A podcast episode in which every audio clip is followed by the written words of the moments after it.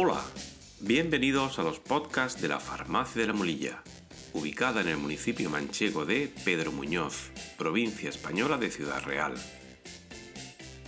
Hoy es miércoles 22 de febrero de 2023 y el equipo de la Farmacia de la Mulilla ha elaborado un nuevo episodio de podcast, el número 19 de la serie dedicada a noticias sobre salud y que tratará sobre la celebración anual del Día Mundial contra el Cáncer. Para aquellas personas que no sepan qué ocurre en esta enfermedad, podría definirse el cáncer como el crecimiento incontrolado de determinadas células de nuestro organismo y que van invadiendo todos los tejidos que encuentran a su paso, pudiendo llegar a originar daños irreparables. Los tratamientos oncológicos, como la quimioterapia o la radioterapia, van a tratar de controlar dicho crecimiento, pudiendo llegar a ser necesaria en muchos casos y cuando las condiciones lo justifiquen, la intervención quirúrgica para extirpar las células tumorales. Vamos en primer lugar a justificar la elaboración de este material informativo dirigido a pacientes. Cada año se dedica el día 4 de febrero a conmemorar el Día Mundial contra el Cáncer, con la intención de que nuestras sociedades no se olviden de esta terrible enfermedad ni de quienes la padecen, junto con sus familiares y personas más allegadas. Las enfermedades oncológicas pueden ser desencadenadas por algunos hábitos nocivos y también puede disminuir su probabilidad de aparición mediante la observación de algunos hábitos de vida saludables. Con la elaboración de estos materiales, el equipo de la farmacia de la Mulilla intenta difundir esos hábitos saludables con la esperanza de ayudar en la lucha contra la aparición de estas enfermedades. Los avances de la ciencia en la lucha contra el cáncer han sido importantes en los últimos tiempos, pero aún queda mucho camino por recorrer.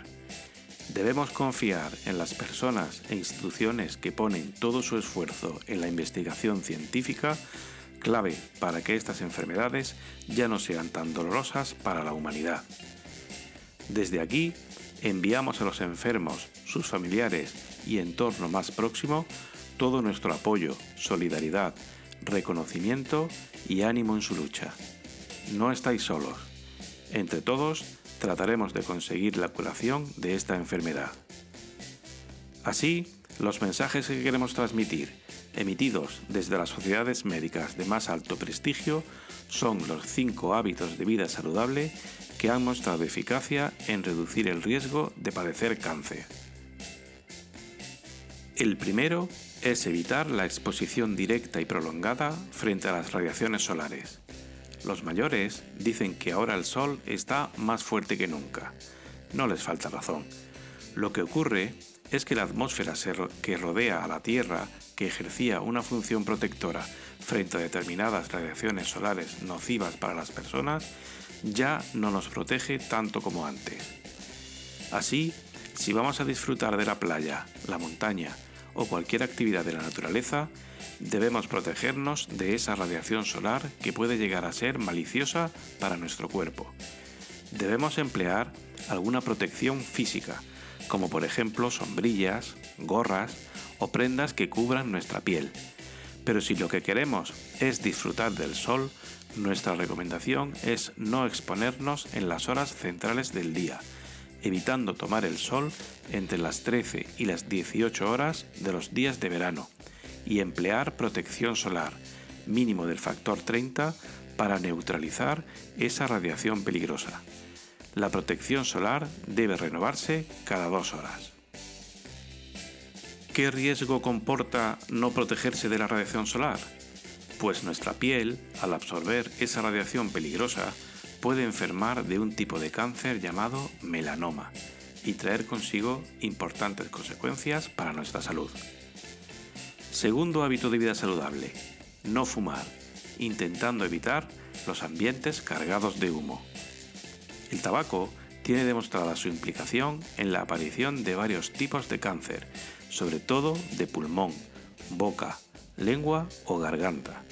Si es usted una persona fumadora, debe ir planteándose dejar ese hábito tan perjudicial para su salud.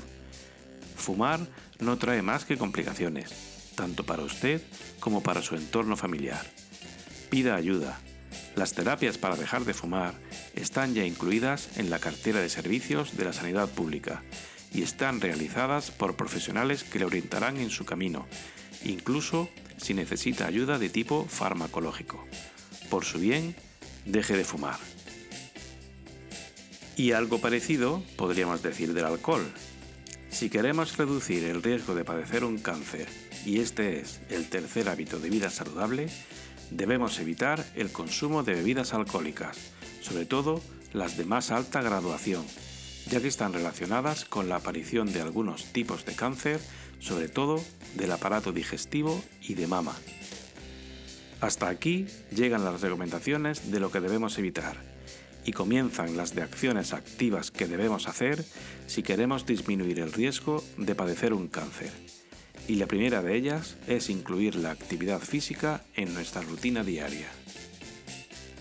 Actividad física adecuada a nuestra edad, limitaciones y condición física. Pero todo el mundo puede incrementar su nivel de actividad física, que en muchos casos parte desde unos niveles de inactividad o sedentarismo preocupantes. Estamos diseñados para la actividad y su práctica diaria no tiene más que repercusiones positivas en nuestra salud en general y en particular en la reducción de padecer algunos tipos de cáncer asociados sobre todo al sobrepeso y la obesidad. Y el quinto y último hábito de vida saludable para reducir el riesgo de padecer cáncer es el seguir una alimentación moderada y saludable. En la calificación de moderada nos referimos a que debemos ser conscientes de que, en general, tomamos más cantidad de alimento de la que nuestro organismo necesita, lo que puede hacernos aumentar de peso. Si nuestro peso está por encima de lo recomendable, debemos acostumbrar a nuestro cuerpo a comer menos cantidades de alimentos de las que estamos ingiriendo actualmente. Por ejemplo, los platos deben llenarse menos de comida. Y en lo de saludable, en que deben priorizarse el consumo de frutas, verduras, legumbres, pescados y carnes de bajo contenido graso. En cuanto a las técnicas de elaboración, se debe priorizar las técnicas bajas en grasa, como por ejemplo plancha, asado, cocción y vapor. Igualmente, debemos eliminar de nuestra dieta las comidas ricas en grasa y los alimentos ultraprocesados, que suelen tener mucho contenido calórico e influir en nuestro estado de sobrepeso o incluso obesidad. En resumen, los cinco hábitos de vida saludable para reducir el riesgo de padecer cáncer son 1. Evitar el sol y usar protección solar en caso de exposición directa y prolongada. 2. No fumar y evitar los ambientes cargados de humo. 3. No consumir bebidas alcohólicas, sobre todo las de más alta graduación. 4. Incorporar la actividad física a nuestra rutina diaria. Y 5. Llevar una alimentación moderada y saludable para tratar de evitar el sobrepeso y la obesidad. Todos estos contenidos sobre salud están disponibles también en formato infografía, es decir, como un póster, en nuestra página web farmaciadelamulilla.com en el apartado de infografías de salud. Pues hasta aquí este episodio.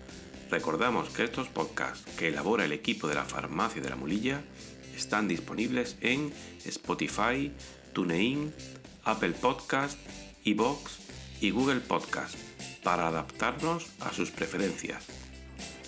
Puede seguir nuestras actividades para el fomento de la salud en Facebook, Twitter, Instagram y en nuestros canales de YouTube y Telegram. Farmacia de la Mulilla, en un lugar de la Mancha, tu espacio de salud.